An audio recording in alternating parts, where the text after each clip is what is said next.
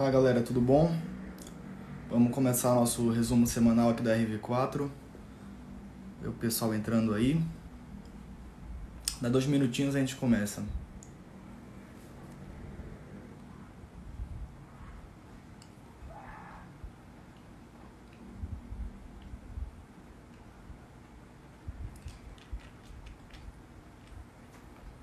Só o pessoal entrar aí.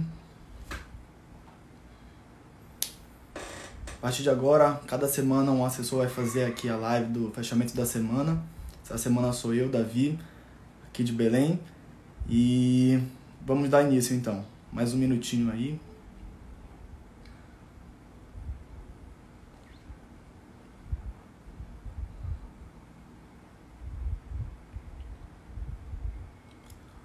Bom, então vamos começar, galera.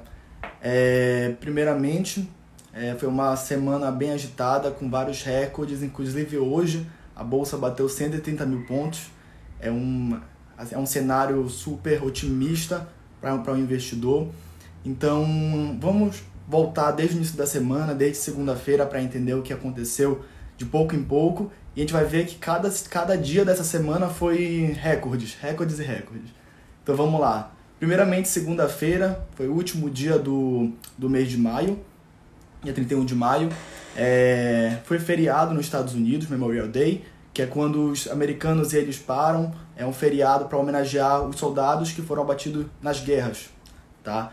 E justo nesse dia, sem não teve nenhum estímulo exterior, Bovespa conseguiu bater um recorde aí de 126 mil pontos, é, encerrando o mês de maio com mais de 6% é, totalizado referente ao mês de abril, tá? É, além disso, um outro recorde que a gente teve também aí é o minério de ferro, que subiu mais de 4%, chegando já na casa dos 200 dólares a tonelada, os estímulos chineses também.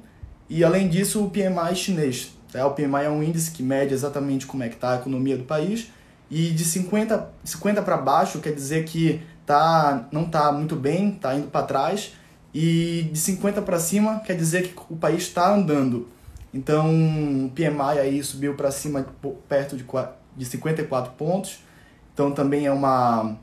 tem os olhos é, desse retorno dessa pandemia toda, né, da, da economia.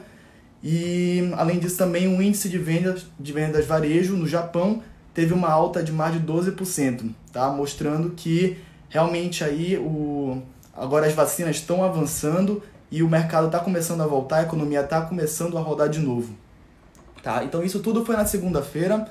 É, Terça-feira, dia 1 de junho, quando logo no primeiro dia é, a gente teve a surpresa, né? Que a gente recebeu o PIB aí muito acima do que a gente esperava. É, teve uma alta aí da expectativa de 1,2%. A gente estava esperando aí em 2021 um PIB de 3, de, é, de 3 e agora a gente vai ter uma alta aí de praticamente 5, tá? Então isso aí ao, ao olho dos investidores é uma coisa fantástica. Então, como eu falei, teve essa mudança de perspectiva, né, da previsão do PIB para 2021 para 5%, e também as, é, as pessoas, né, os analistas que estão falando agora, que a Bolsa, com do mesmo jeito que o PIB vai crescer, as empresas também têm uma, uma margem maior para crescer agora. Então, já aumentaram também a visão para a Bolsa a 145 mil pontos, certo? Então, vamos continuar aqui. É, e além disso, do PIB está crescendo, o ministro Paulo Guedes anunciou também a dívida pública, ela terá uma redução projetada de 88% para 86% do PIB. Tá? Então, todo mundo pensava que ia dar uma aumentada, ia enxugar um pouquinho aí, e acabou reduzindo. Tá? E de novo, terça-feira, tivemos outros dois recordes. Primeiro, a bolsa de novo, né? Chegou aí a bater 128 mil pontos, que todo mundo, ninguém imaginava, e também o dólar acabou caindo para casa dos 5,15 centavos. É, então também já é uma queda que anual, né, um recorde anual aí que faz tempo, desde o início que, do ano, que a gente não vê uma, uma queda do dólar assim. O petróleo também teve uma alta impressionante na terça-feira de 5%, e, inclusive, o presidente da Petrobras já anunciou que talvez vai ter, é, provavelmente vai acontecer uma alteração, um, vai corrigir talvez os preços também agora para o consumidor final em combustível. Na quarta-feira, dia 2 de junho, é... de novo o dólar continuou caindo, o dólar chegou na casa dos 5 reais aí, quase batendo é, os seus 4,90 e, de novo, a bolsa beirando aí mais um recorde a 129 mil pontos, quase chegando a 130 mil pontos.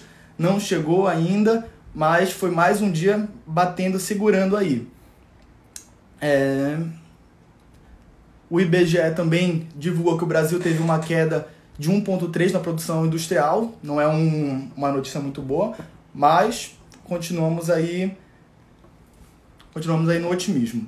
Bom, na quinta-feira tivemos aí o, o feriado de Corpus Christi, então o mercado ficou fechado. E vamos direto para sexta-feira, hoje, quando chegamos aqui.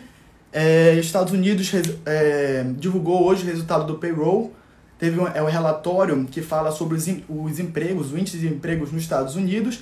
E realmente não foi é, o esperado, foi bem abaixo da expectativa, cerca de 100 mil empregos a menos, tá? de de novas oportunidades de emprego a menos. E só, só que é, do, a contraponto, o desemprego também dos Estados Unidos caiu de 6,1% para 5,8%.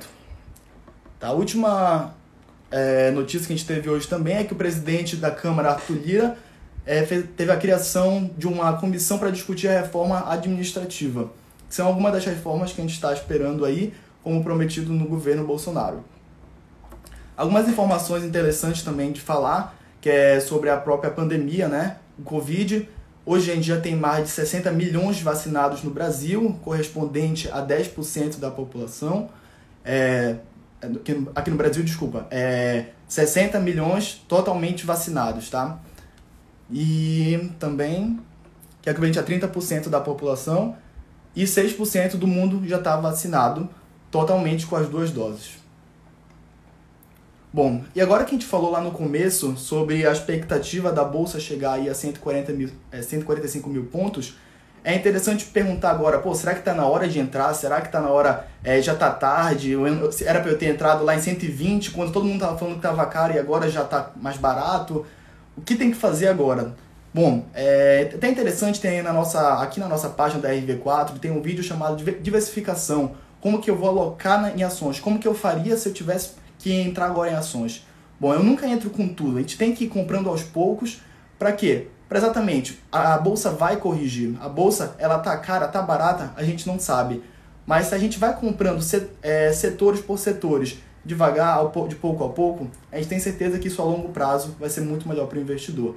Além disso, é, visando né, também agora uma possível correção, já que a bolsa bateu vários várias recordes, inclusive hoje acabou de bater 130 mil pontos, é muito interessante a gente também entrar hoje em dia em operações estruturadas que a gente tem também, também aqui na RV4, que é o que? É quando a gente tem uma barreira que ela vai, em caso de uma queda até certo ponto, ela, a gente vai estar tá segurado é, disso e não vai perder é, o certo capital.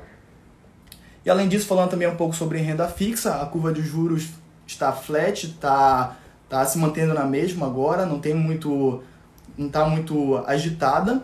E a gente continua hoje em dia com taxas pré-fixadas muito boas, taxas para 1, 2 anos de 8 a 9%, que são fantásticas. E eu acho que vale hoje ainda vale muito a pena a gente entrar nesse tipo de operação em renda fixa. Então é isso que eu tinha para falar hoje. É, eu espero que tenha passado um cenário geral para todos. Desculpe um pouco do nervosismo, é, e qualquer coisa, a gente tem aqui no link da nossa, da nossa página da RV4, a gente tem o nosso InfoCenter. Então, tudo que eu falei hoje aqui, você pode acompanhar pelo Telegram todos os dias, todos os horários. Inclusive, final de semana, estamos lá mandando informações. Tudo bem? Então é isso, eu agradeço a todos que participaram e um grande abraço.